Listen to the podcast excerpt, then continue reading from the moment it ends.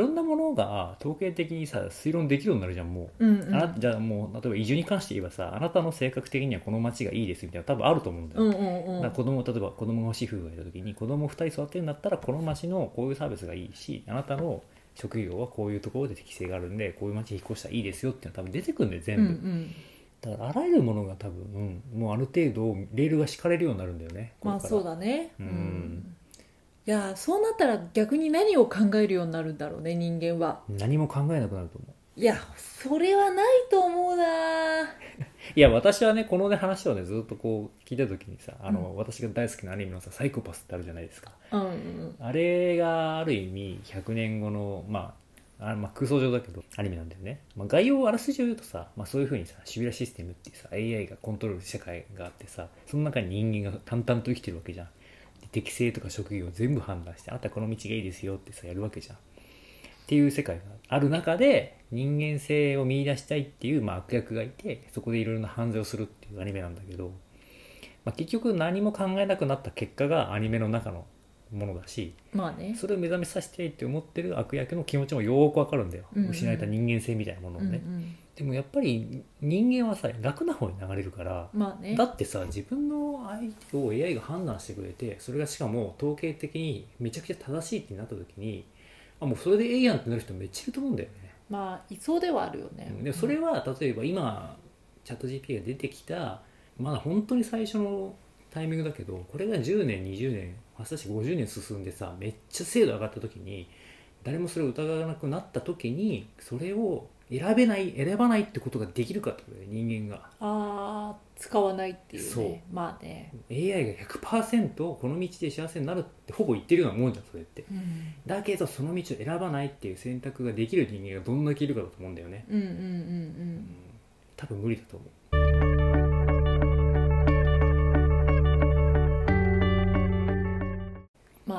れねだはやっぱり人間は間違うし恋愛ってものが非常に面倒だからだよね。うんうん。自分自己判断が。うんうん。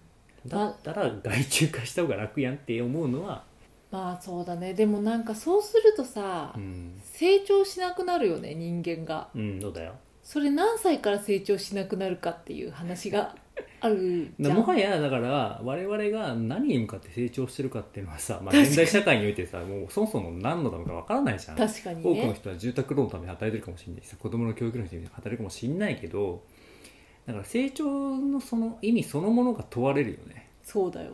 本当に。だって全部レール引いてくれるんだよ AI が。これから。いやそうだよ。でも。好きな人に好きな職業適性全部決めるわけじゃんうん。まあでもさその職業適性にしてもうん。好きな人にしても、うん。今の自分から導き出されたそうだね。一つの答えじゃん、そうそうそうそう。でもそれって自分が変化したりとかそれこそ成長したりしたら、うん。うん。適性が変わってくるじゃん。変わってくる変わってくる。でそれこそさその職業とかでもさ、向いてないけどうん。向いてないっていうかなんか客観的に統計的に見たら向いてないけどうんすごい情熱があっうて、ん。それをそこに向かって努力をしたらうん。それがすごく得意な人になるっていう人だってうん。いるわけじゃん多分、うん。そうなってくるとうさ、ん。今の自分に対して出された答えっていうのがうん。どんだけ意味があんのかっていううん。話になるわけよ。ね。うん。それを疑える人がどれだけいるかっていうそういう話だよね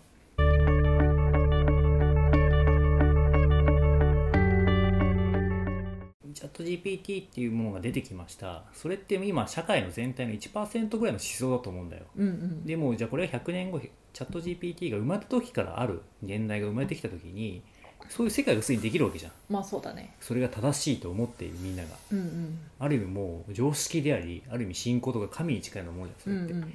じゃあ自分が本当にやりたいことがあってだけど適性がないって言われた時にそれを否定できる人間であれるかだと思うんだよね、まあそうだね AI ネイティブの人たちが。そう AI ネイティブの人まさに。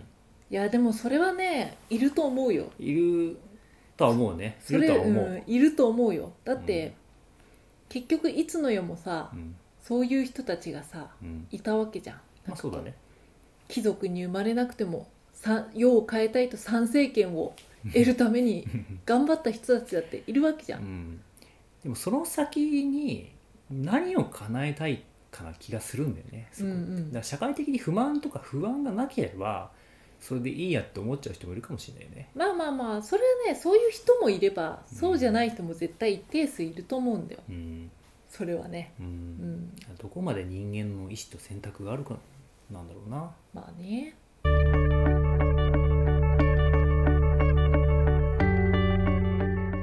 提示された100%のマッチ度に従う人がいるかだよね、まあね。うまあ別にでも従ってもいいんじゃない？ん、まあね。まあどうなんだろうね。どっかやっぱあ分かんないね。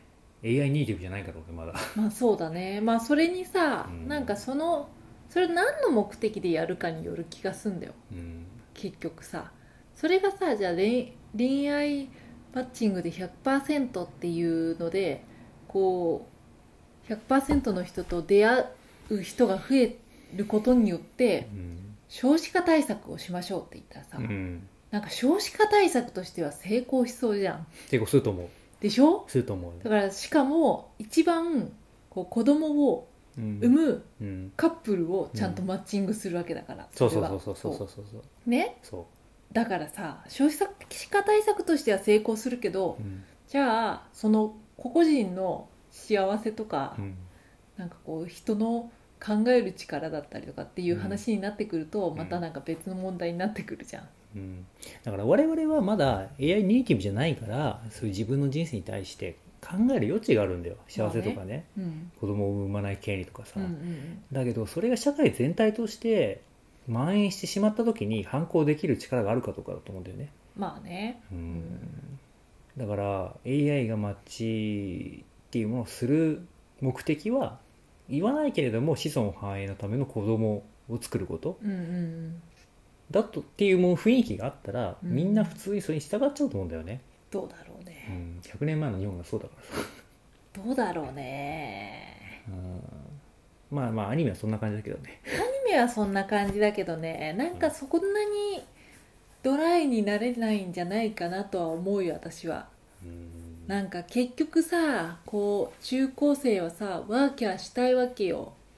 誰が好きとか言って修学旅行とかで。いやわかんない。でもそれはえあの A 君と私マッチと100%だったのっていう話題になるかもしれないよそれは。いやそれはなるかもしれないけどそれを100%ではない別の子かっこうん。その A 君が好きな子が聞いてたりするわけじゃん。